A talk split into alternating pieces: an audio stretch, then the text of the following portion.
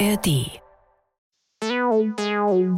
Die JustizreporterInnen. Der Podcast rund ums Recht in der ARD Audiothek und überall, wo es Podcasts gibt.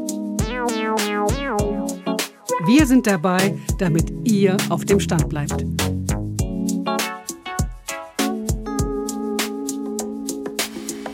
Hallo und herzlich willkommen zu einer neuen Folge Die JustizreporterInnen. Mein Name ist Fabian Töpel und mit mir im Studio ist heute meine Kollegin Alena Lackmüller. Hallo Alena. Hi Fabian. Wir sind heute nicht alleine, sondern wir haben einen besonderen Gast aus Köln zugeschaltet, der wie kaum ein Jurist in den letzten Jahren im Netz berühmt geworden ist. Er kümmert sich um Themen wie Beef zwischen Rappern, Konflikte zwischen TikTokern und Streit um YouTube-Inhalte. Der Fall Rammstein, Amber Heard vs. Johnny Depp. Die Themen sind vielfältig und mittendrin ist immer unser Gast Christian Solmecke. Angefangen hat er neben seinem Jurastudium beim WDR. Bis 2004 hat er da als Journalist gearbeitet. Bei YouTube kratzt er fast ein einer Million Abonnenten und er kümmert sich da hauptsächlich um juristische Inhalte. Hallo und herzlich willkommen, Christian Solmecke. Hallo, grüßt euch. Äh, übrigens, wie sollen wir es machen? Ich würde sagen, wir duzen uns, oder? Sehr gerne. Okay, sehr gut. Dann fangen wir direkt mit der Frage an. Christian, was würdest du sagen? Mehr YouTuber oder mehr Anwalt? Auf jeden Fall mehr Anwalt. Ich mache zwar auch YouTube, aber das ist ja der ganz kleinste Teil meiner Arbeit. Alles, was man da noch so unter der Haube hat, das sieht ja gar keiner. Ich habe eine Kanzlei mit über 200 Mitarbeitern, die muss geführt werden. Prozesse in der Kanzlei müssen gemanagt werden. Also das kann ich zu 100 Prozent sagen, dass ich wesentlich mehr Anwalt bin als YouTuber. Okay, wann warst du denn das letzte Mal vor Gericht? Das ist tatsächlich so, dass ich vor Gericht äh, so vier, fünf Mal im Jahr bin. Das letzte Mal war ein großes Arbeitsgerichtsverfahren, wo ich mit involviert war. Das ist so na, drei, drei Monate her.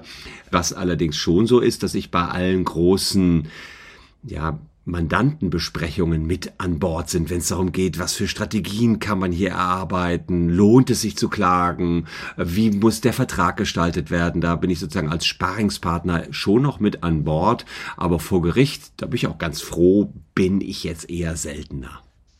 Aber jetzt sind das natürlich eigentlich zwei Vollzeitjobs, die sie da, äh, Verzeihung, die du da machst. Da haben wir einmal den Anwalt, das hast du ja gerade geschildert, und dann noch die naja, sagen wir mal, YouTuber, Social Media Persönlichkeit, du bist ja nicht nur auf YouTube aktiv.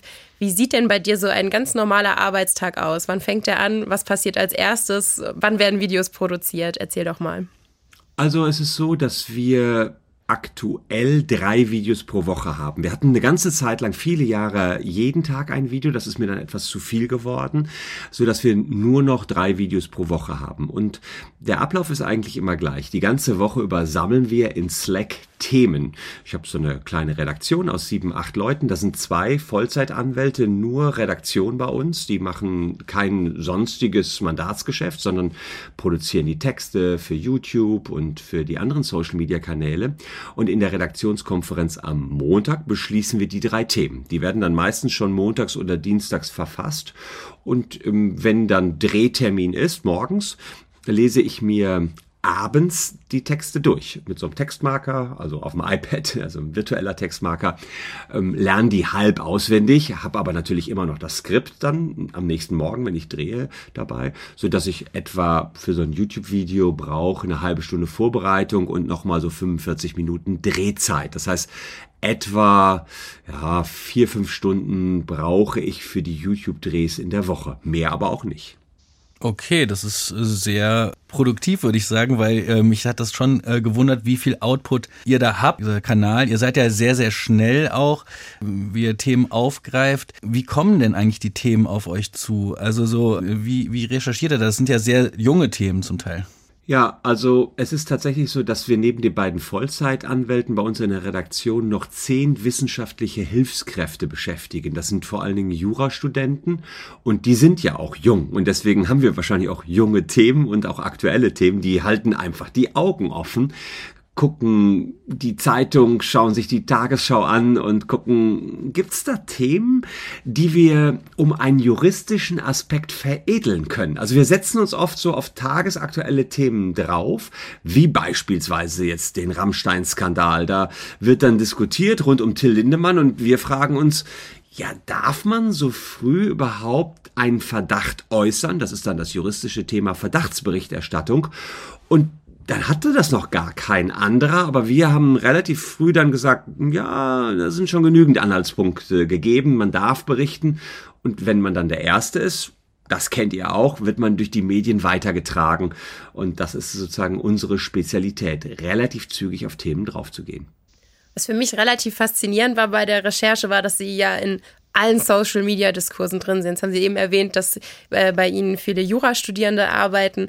Aber sind Sie dann auch privat interessiert an der Meinung von Kuchen TV zu den Vorwürfen gegen Luke Mockridge oder dem Streit von Julian Zietlow und Christian Wolf? Da muss ich jetzt selber eine Wissenslücke offenbaren. Also ich kenne ich kenn viele von diesen äh, Persönlichkeiten gar nicht, aber Sie sprechen da ganz selbstbewusst drüber und äh, wissen Bescheid und sind im Thema drin. Per also persönliches Interesse? Also erstmal, lass uns gerne beim Du bleiben. Ich glaube, wenn man fast 50 ist, haben die Leute echt ein Problem damit, äh, mich zu siezen und auch auf YouTube witzigerweise heiße ich immer noch Herr Solmecke. Äh, aber ich fühle mich irgendwie jünger, aber tatsächlich. Da hat vielleicht Herr Anwalt auch mit Schuld dran. Ja, vielleicht ist auch Herr Anwalt schuld, das kann schon sein.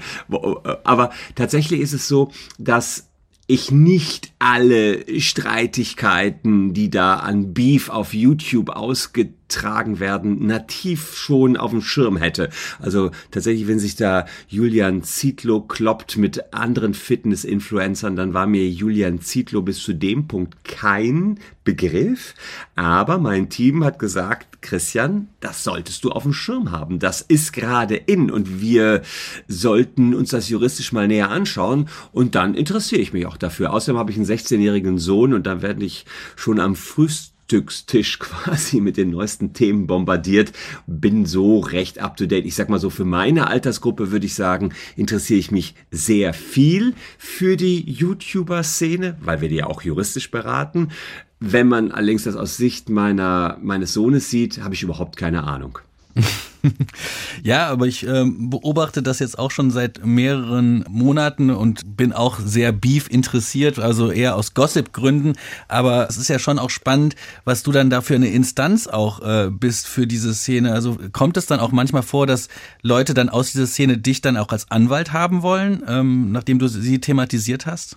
Ja, da auf jeden Fall. Also wir haben, wir vertreten Riso, wir treten äh, Revi, große YouTube-Stars weil wir ja ursprünglich sowieso aus dem Medienrecht kommen. Also die Kanzlei ist gegründet worden von Raffaela Wilde, die hat große Medienhäuser vertreten, große Prominente vertreten und ein bisschen führe ich das weiter fort, indem jetzt die neue Prominenz die YouTube-Stars sind, die kennen mich wiederum aus YouTube und so kann es schon mal sein, dass du zu irgendeiner Rechtsfrage auch direkt eine WhatsApp von Montana Black bekommst und der sagt, hier können wir mal auf einem kurzen Dienstweg Folgendes klären. Passiert tatsächlich tatsächlich, liegt auch daran, dass wir selber da präsent sind und deswegen die YouTuber oder die Streamer oder Influencer quasi der Meinung sind, ja, er wird schon wissen, wie das Business da läuft, er ist ja selber da unterwegs. Das heißt, man führt manchmal Mandantengespräche vielleicht auch über äh, Videos oder sind die dann doch noch privat? Also in dem Moment, wo jemand Mandant wird, gilt natürlich die anwaltliche Schweigepflicht. Da rede ich dann auch nicht mehr unbedingt über das Mandat, es sei denn, der Mandant wünscht das ausdrücklich. Was aber schon ist, dass wir über Themen komplexe allgemein reden, wie zum Beispiel zuletzt habe ich ein Video über die Legalität von Reaction-Videos gemacht. Also es wird ja teilweise auf Premium-Content Bezug genommen. Da ziehen sich YouTuber stundenlang andere Videos rein, ohne die zu kommentieren. Und da habe ich gesagt, das ist illegal. Naja, und wenn jetzt ein YouTuber eine Abmahnung bekommt wegen eines solchen Reaction-Videos, dann wird er sich daran erinnern, dass ihm der Solmecke ja schon mal vor einem Jahr oder einem halben Jahr gesagt hat, dass das eh illegal ist und wird mich dann beauftragen und sagen, ja, und jetzt bring mich bitte aus dem Schlamassel wieder raus. Also insofern ja, reden wir schon über Video über die Fälle, aber selten über den konkreten Fall, weil da gilt die anwaltliche Schweigepflicht. Jetzt mal zurück zum Content. Du scheust ja auch kontroverse Themen nicht. Also ich denke da an Till Lindemann, da haben wir eben schon drüber gesprochen, Luke Mockridge. Beiden wird sexueller Missbrauch vorgeworfen. Der Drachenlord, einer Internetpersönlichkeit, die statt einer Fangemeinde eine Hatergemeinde hat. Wie gehst du solche Themen an? Muss, gehst du da, nimmst du da besonderes Fingerspitzengefühl vor, um keine Shitstorm loszutreten? Oder setzt du dich quasi einfach noch ein bisschen Vorbereitung vors Mikrofon und redest drauf los? Tatsächlich sind das besondere Themen, gerade wenn es um sexuellen Missbrauch geht und wir nicht wissen, wer hat hier was gemacht. Selbst diesen Israel-Palästina-Konflikt habe ich sehr gut vorbereitet, um ja nicht als Außenstehender plötzlich Meinungen zu vertreten, obwohl ich gar keine Ahnung habe. Deswegen versuchen wir dann ja, uns so neutral wie möglich zu verhalten, nur Fakten zu nehmen, die auf dem Tisch liegen und die rein juristisch ohne Meinungsäußerung meinerseits einzuschätzen. Ansonsten äußere ich sehr gerne meine Meinung. Witzigerweise wird mir das manchmal auf YouTube vorgeworfen, boah, der sagt ja, was seine Meinung ist. Finde ich, ist eins unserer größten Grundrechte, Artikel 5 im Grundgesetz verankert. Aber wenn es um so heikle Themen geht, wie ausgerechnet sowas wie Luke Mockridge oder Rammstein, äußere ich nicht meine Meinung, weil ich einfach nicht weiß, was da los ist. Ähm, ich kann nur juristisch dann einschätzen, was ganz sachlich die Sachlage ist. Aber da bin ich dann schon ein bisschen zurückhaltender. Wie hat das eigentlich angefangen? Also ich habe mal in die Historie geguckt, es hat ja 2010 mit äh, YouTube angefangen bei dir. Ähm, da ging es viel auch um File-Sharing, Abmahnungen, also die Themen, die dann damals auch viele junge Leute interessiert hat. Ähm, ich glaube, das erste Video, was so richtig reingeknallt hat, war dann irgendwie über, ob man von YouTube Musik runterladen kann. Das hat irgendwie auch schon ein paar hunderttausend Klicks. Also das waren sehr junge Themen. Hast du das damals bewusst so gewählt oder ist es irgendwie, hast du dann gemerkt, oh, mit den Themen äh, erreiche ich eine junge Zielgruppe? Das ist spannend. Wie kam das eigentlich? Also das erste Video überhaupt, das war erstmal ein Flop. Das war ein Video, da war ich zuvor in der Türkei und habe gesehen, wie viele Fakes man in so einem ganz normalen Urlaubsdorf in der Türkei kaufen kann. Und da habe ich mir das mal im Internet angeschaut, gesehen, oh, das ist ja wirklich ein Riesenthema. Und ich hatte einige Ed Hardy-Abmahnungen auf dem Tisch liegen. Also Leute, die hatten sich so gefakte Ed Hardy-T-Shirts mitgebracht. Und dann dachte ich mir so, das könnte man doch mal auf einer neuen Plattform namens YouTube bekannt machen. Hab da meine Webcam genommen, da reingesprochen und gesagt, so ist die Rechtslage bei Ed Hardy-Abmahnungen, wenn ihr eure Türkei-Fakes bei eBay verkauft. Und dann sagte mir erstmal eine Freundin, die damals bei Stern TV arbeitete, Christian, wenn du es so machst, so eine schlechte Bildqualität, so eine schlechte Tonqualität, dann kannst du es gleich sein lassen. Und dann habe ich es erstmal wieder ein Jahr ad acta gelegt und dann mit professionellerem Equipment ein Jahr später wieder angenommen, aber bin dann auch nur mit medienrechtlichen Themen gestartet. Das war so der, das Kerngebiet unserer Kanzlei. Später hat sich das dann allerdings gewandelt und ich bin in die Breite gegangen und jetzt, da gebe ich dir recht, gucken wir schon, was ist in der Vergangenheit gut gelaufen und machen wir ein Follow-up. Es gab zum Beispiel sechs, sieben Rammstein-Videos. Erstens, weil es da immer wieder was Neues zu berichten gab, aber zweitens sicherlich auch, weil wir gesehen haben, das interessiert die Leute. Und wenn du so viele Jahre am Start bist, dann hast du schon ganz gut eine Ahnung davon, was die Menschen interessiert. Und das, das Gespür hilft uns da auch weiter nach vorne zu kommen. Das hätte mich nämlich auch interessiert, also inwieweit ähm, diese Analyse auch wichtig ist. Also ähm, wie beobachtet ihr die Klickzahlen? Ähm, analysiert ihr dann, welches Thema man noch weiter ausarbeitet? Also wie viel Platz nimmt das auch in, in Anspruch, das halt nochmal zu analysieren? Das ist in der Redaktionskonferenz montags so, dass wir zunächst die Themen der vergangenen Woche bewerten. Wir gehen auf jedes Thema einzeln ein und überlegen uns, warum ist es wohl nicht so gut gelaufen, warum ist es gut gelaufen. Also da gehen wir wirklich Thema für Thema durch und machen so, schaffen so ein komplettes Bild davon, wieso man ja eventuell Rammstein ausbauen sollte, aber vielleicht jetzt die AfD-Videos ein bisschen zurückfahren sollte. Also da haben wir so ein Gefühl mittlerweile entwickelt und das ist tatsächlich fast die Hälfte der Redaktionskonferenz montags ist die Analyse der vergangenen Woche und die andere Hälfte ist dann eben das Besprechen der neuen Themen. Kannst du noch ein bisschen mehr aus dem Nähkästchen der Redaktionskonferenz plaudern? Denn mich würde brennend interessieren, wer denn eigentlich so deine Abonnenten sind. Wie jung sind die? Haben die vielleicht sogar eine juristische Vorbildung? Kannst du da irgendwie ein bisschen Infos geben? Wir haben ja insgesamt, ich glaube, 940.000 oder nee, noch mehr, 970.000 Abonnenten. Und unser größtes Problem ist, dass davon 85 Prozent Männer sind und 15 Prozent Frauen. Bin ich total traurig. Keine Ahnung, woran es liegt, aber ich erreiche die Mädels nicht. Selbst habe ich letztens mal Videos dazu gemacht, was passiert, wenn ich die falsche Blondierungsfarbe nehme und die Haare grün sind. Dachte ich, muss doch das perfekte Frauenthema sein. Einfach nur gefloppt, das Thema. Hat YouTube gar nicht in der Community ausgespielt, weil YouTube offenbar der festen Überzeugung ist, der Solmecke macht nur Männer-Content. Liegt wahrscheinlich daran, dass ich früher nur IT-Recht gemacht habe. Aus der Bubble bin ich schon mal nicht mehr rausgekommen. Also da weißt du schon mal, vor allen Dingen sprechen wir Männer Männer an. Was schade ist, weil die Hälfte, glaube ich, aller Juristinnen sind Juristinnen, also sind Mädels einfach. Aber okay. Und dann ähm, ist die Zielgruppe ganz cool eigentlich für uns. 60 Prozent der Zuschauer sind zwischen 18 und 35 für mich eine perfekte Zielgruppe. Da sind äh, Start-ups drin, das sind Leute, die im Beruf gerade einsteigen, aber auch Jungunternehmer. Also viele, die auch mal einen Anwalt beauftragen würden, aus geschäftlicher Sicht also eine tolle Zielgruppe, das muss ich auf jeden Fall so sagen. Das ist, glaube ich, eine wirklich sehr breit gefächerte Zielgruppe. Ich, man guckt sich auch die Kommentare an. Also da ist ja wirklich auch sehr, sehr viel Feedback, was da kommt. Wie wichtig sind so Kommentare, da auch in einen gewissen Dialog zu treten? Also das Community Management, das ist ja wahrscheinlich auch sehr, sehr viel Arbeit. Ja, wir haben zwei Vollzeitkräfte nur für Community Management. Also das ist alles groß gewachsen. Angefangen habe ich ja alleine als One-Man-Show und mittlerweile sind wir da für unsere Social-Media-Aktivitäten ein Team aus 10, 12 Leuten. Also das ist wirklich groß geworden. Community Management alleine zwei Menschen aus zweierlei Gründen. Das eine ist, um zu gucken, wie kommen Videos an bei der Community. Habe ich vielleicht einen Fehler gemacht? Also das Community Management startet zum Beispiel immer um 17 Uhr.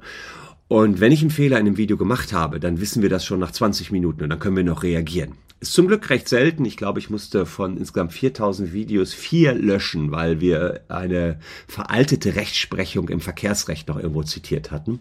Aber sowas entdeckt das Community Management. Und Community Management ist auch dafür gut, neue Themen aufzutun. Denn das ist ja auch klar. Wenn du eine gewisse Reichweite hast, kommen tolle Themenvorschläge auch von den Followern, die dann sagen, hey, das und das müsstest du mal machen. Und wenn das dann viele Daumen hoch kriegt, der Themenvorschlag, von den anderen, die das auch lesen in den Kommentaren, dann gucken wir uns das mal näher an. Wirst du dann auch auf der Straße erkannt bei so einer großen Community? Fragen dich Leute nach Selfies? Ja, das passiert in Köln, wenn man da unterwegs ist dann macht man halt kurz ein Selfie, ist aber jetzt äh, noch weit äh, von Thomas Gottschalk und Günther Jauch entfernt. Ich würde mal sagen, das hast du vielleicht ein, zweimal die Woche, wenn, wenn ich unterwegs bin. Dann fragen die Leute, mache ich ganz gerne, wenn die darum bitten. Warum nicht? Ich fand das sehr spannend mit der Fehlerkultur, also dass du da auch sehr schnell reagieren kannst oder sehr schnell auch reagierst. Wie ist denn das Feedback aus der Jura-Bubble? Also wie wirst du da äh, wahrgenommen? Also da kann ich mir vorstellen, dass da der ein oder andere Anwalt ja vielleicht dann auch nochmal ganz genau hinschaut oder also die, wir kennen das ja auch aus unserer Arbeit, dass man da doch immer auch ja durchaus auch kritisches Feedback bekommt. Wie ist das da bei dir?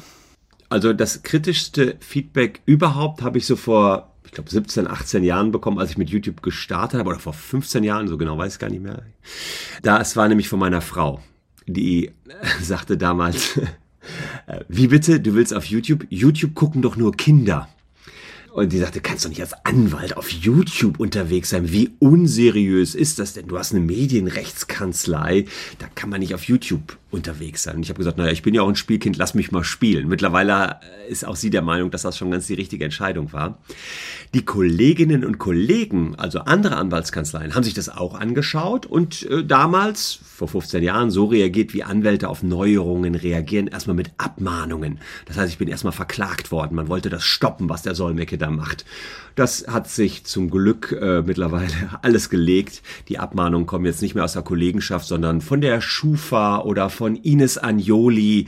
Also Leute, über die wir dann berichten, die dann meinen, sie könnten damit unliebsame Berichterstattung stoppen. Zum Glück sind wir dann wieder Medienrechtsanwälte, halten dagegen und berichten auch wieder über die Rechtsstreitigkeiten und die Leute kapieren, das bringt jetzt nichts, uns mit Abmahnungen stoppen zu wollen. Das heißt, die Kritik aus der ähm, Jura-Community war dann eher, dass das Werbung ist für deine Kanzlei oder wie, was waren da die Gründe, warum abgemahnt werden sollte? Korrekt, zunächst einmal wurde immer versucht, über das, die Schiene überzogene anwaltliche Werbung zu gehen und zu sagen, das verstößt gegen anwaltliches Berufsrecht, was der Solmecke da macht. Ich musste drei, eins für den Verfügungsverfahren dazu durchfechten, haben wir haben wirklich alle gewonnen. Ich hatte einige Kammerverfahren, man hat mich dann in der Anfangszeit bei der Rechtsanwaltskammer angezeigt, wegen unseriösen Verhaltens als Anwalt sich auf YouTube zu präsentieren. So ist das, wenn man First Mover ist. Die letzten zehn Jahre habe ich da zum Glück nichts mehr bekommen, aber in der Anfangszeit war das schon äußerst unangenehm. Ich war auch noch nicht Partner in meiner jetzigen Kanzlei, sondern nur angestellter Anwalt. Und dafür bin ich Michael Beuger und Raffaela Wilde, die damals meine Partner waren, oder die die Partner der Kanzlei waren, unendlich dankbar, dass die, obwohl sie selbst in ihrem Leben vorher noch nie als Kanzlei eine Abmahnung bekommen hatten, äh, damit locker umgegangen sind, dass wir da plötzlich fünf, sechs Abmahnungen auf dem Tisch liegen hatten von Kollegen und was weiß ich nicht wem. Ich habe da echt in der Anfangszeit ein paar Nächte schlecht geschlafen. Zum Glück hat sich das dann durchgesetzt mit diesem YouTube und andere Anwälte sind mir dann irgendwann gefolgt und ja, mittlerweile gibt's da ja bunte Mischung aus verschiedensten jungen Kolleginnen und Kollegen, die da auch aktiv sind. Und wie sieht das dann auf YouTube aus? Hast du schon mal einen Shitstorm abbekommen? Äh, Shitstorm noch nicht. Ist, ist schon mal so, also eigentlich sind so zwei Themen, wo du immer mit heftigeren Reaktionen rechnen musst. Wir hatten mal Videos, da habe ich irgendwas Kritisches gegen die AfD gesagt und da gab es dann richtig Morddrohungen. Damit wird dann so reagiert, haben wir die mit der Polizei aber mal besprochen, aber es, die meinten, ja, das ist schnell, dass da so Morddrohungen geschrieben werden, die aber dann tatsächlich ganz offenbar ja nicht in die Tat umgesetzt worden sind. Und dann hatten wir etwas zu tun mit der Community des Drachenlords. Und zwar, wir haben auch da versucht, uns so neutral wie möglich zu verhalten und haben dann gesagt, Leute, nicht alles, was der Drachenlord macht, ist schlecht und einiges, was seine Hater machen, ist illegal.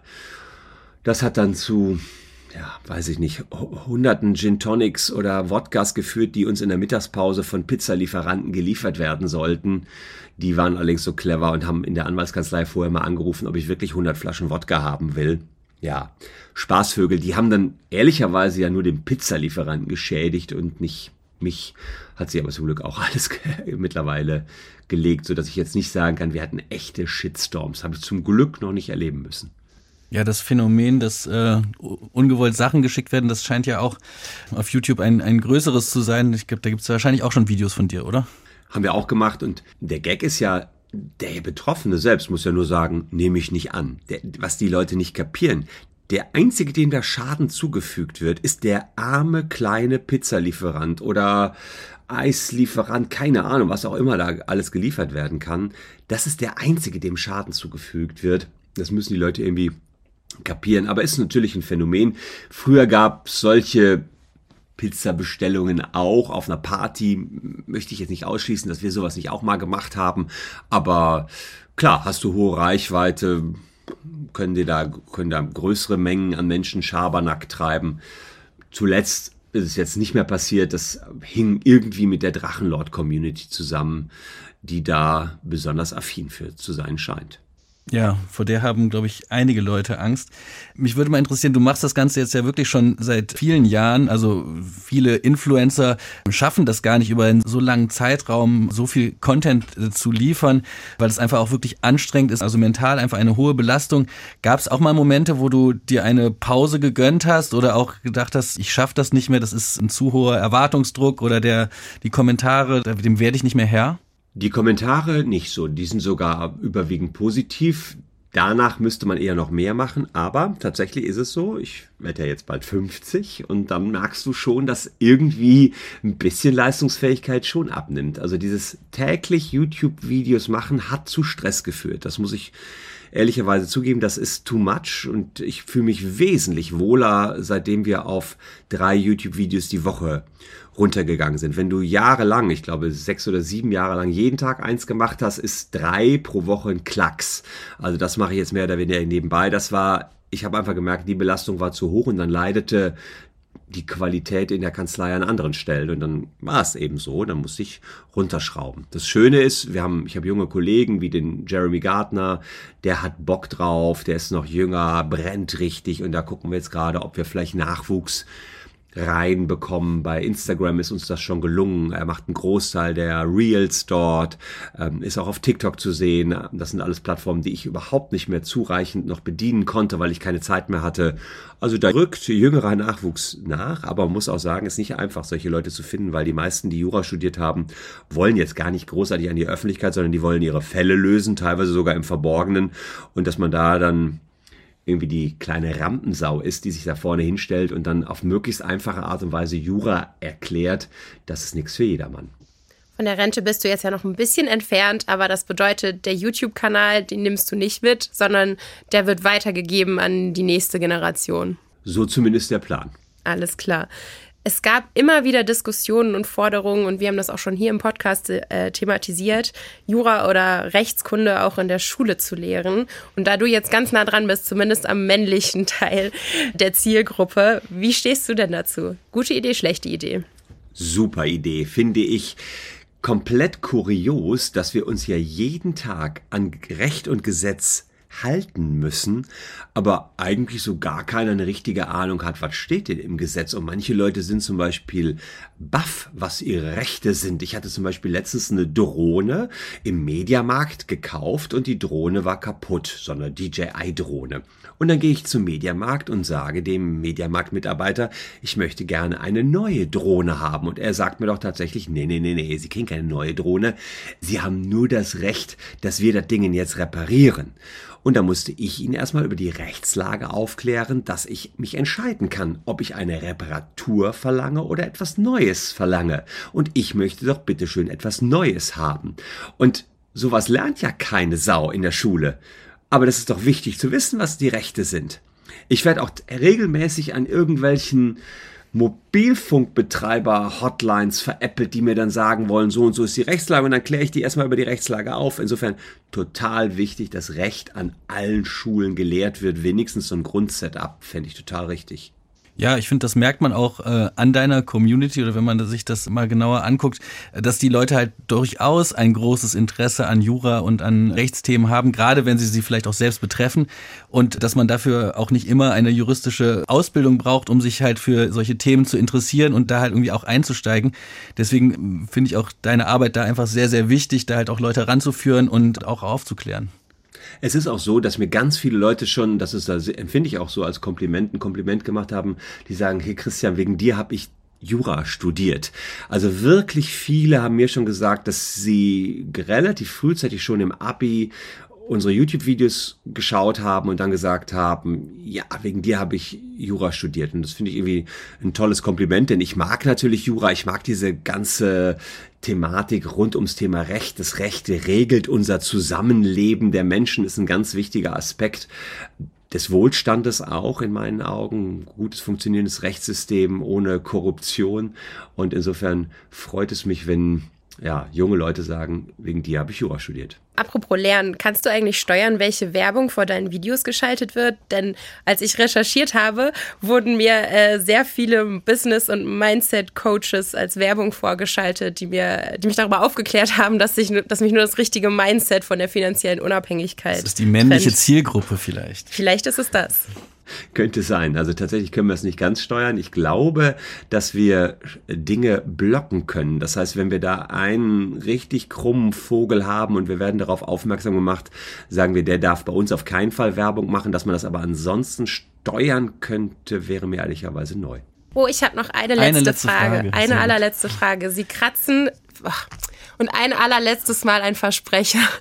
Du kratzt an den eine Million Abonnenten. Hast du schon Pläne fürs Special, wenn es soweit ist? Also wo ich ja tierisch Bock drauf hätte, wäre irgendwie eine Schnitzeljagd mit den Followern durch Köln. Irgendwie, die müssen U-Bahn fahren, Taxi fahren, Bus fahren, sowas wie Mr. X, dass die mich jagen und ich bin dann sozusagen der böse Bube durch Köln und sie müssten irgendwie versuchen, mich zu jagen. Aber vielleicht wird es auch ganz was anderes, aber das wäre so mein Favorite zu einer Million Abonnenten. Aber lasst euch überraschen, wer wissen will, was ich dann mache, sollte jetzt auf YouTube gehen und den Kanal abonnieren. Das klingt nach dem Spiel Scotland Yard, glaube ich. Ne? Ja, das war's, genau. Mr. X Scotland Yard, genau, ja. Vielen Dank, Christian Solmecke. Vielen Dank. Sehr gerne. Ja, wunderbar. Das war ein spannendes Interview, aber das mit dem Siezen, das habe ich einfach nicht hinbekommen. Ich bin das einfach so aus dem beruflichen Alltag gewöhnt und deswegen mache ich das privat irgendwie auch super viel. Ich weiß nicht, wie es dir da geht, Fabian. Ja, gut. Also hier im äh, Podcast ist es, äh, duzen wir uns ja schon auch untereinander, aber wenn wir mit äh, Professorinnen oder Anwälten oder so sprechen, dann ist es natürlich eher ungewöhnlich, dass man sich duzt oder dass man zumindest das Du in der Sendung selbst dann irgendwie angeboten bekommt.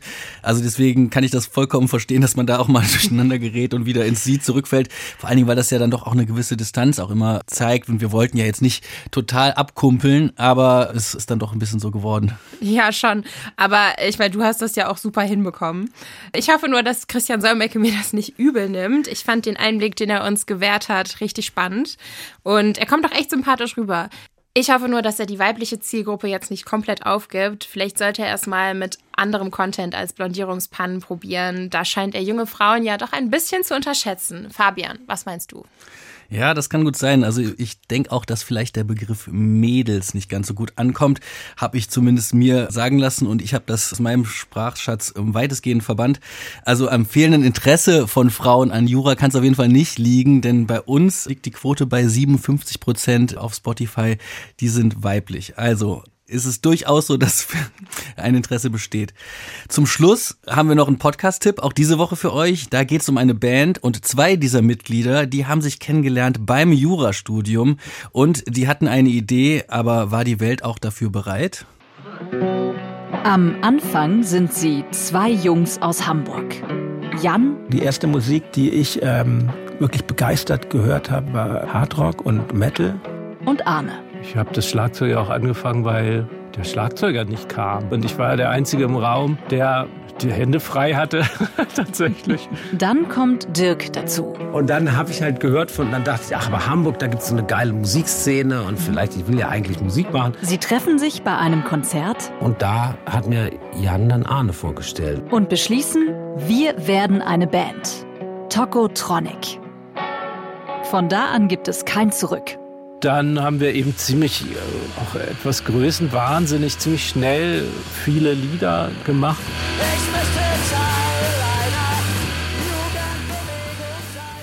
Ja, die Geschichte von Tokotronic, einer meiner absoluten Lieblingsband, die kann ich nur jedem ans Herz legen, auch Leuten, die noch nicht Fan sind. Die äh, ersten drei Folgen gibt es jetzt in der ARD Audiothek und jede Woche kommt eine neue dazu. Alena, bist du auch Fan? so ein bisschen, jetzt nicht Hardcore-Fan, aber ich werde auf jeden Fall reinhören. Ich hoffe, ihr macht es auch. Von uns war es das mal wieder. Anregungen und Kritik gehen an justizreporterinnen.swr.de, justizreporterinnen.swr.de. Tschüss und bis zum nächsten Mal, sagen Alena Lagmüller und Fabian Töpel. Ciao.